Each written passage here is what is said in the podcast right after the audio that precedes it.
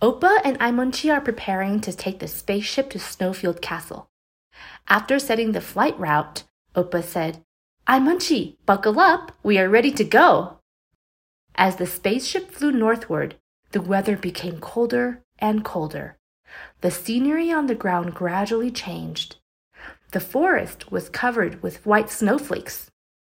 Aimonchi curiously said, The trees here look so different than those in the monkey forest. Oppa explained while navigating the spaceship. What we passed was a coniferous forest. These trees only grow in cold places. Look, there is an open and flat place. Let's land there. The spaceship landed slowly on a vast expanse of white snow. When they stepped out of the spaceship, they were amazed at the silver white world in front of them. Suddenly, something ran past them. Aimonchi said excitedly, Look, it's a fox. Its fluffy tail is so cute. Let's follow the fox. Maybe it can help us find Snowland Castle. Aimonchi said while chasing after the fox in the direction where it disappeared. Wait for me! Opa shouted urgently. Soon, a building appeared in front of them.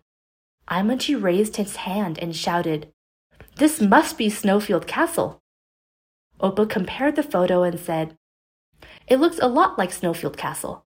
Let's hurry over and have a look. When they walked to the gate of Snowfield Castle, Aimonchi exclaimed, Wow, this castle is so majestic and beautiful. The windows all have different shapes.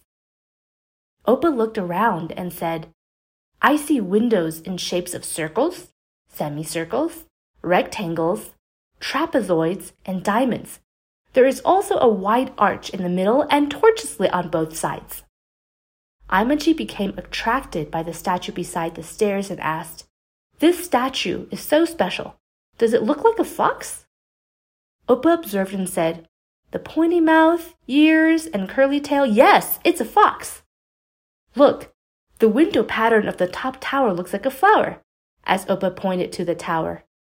Since the castle is so beautiful and is decorated with fox statues, it must be the Snowfield Castle where the Northern Fox Princess lives, Oppa said with certainty. Let's go in quickly then, Aimonchi said while pulling Opa towards the door.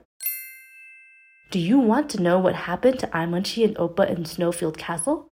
Stay tuned for the next episode. Many more adventures are waiting for you.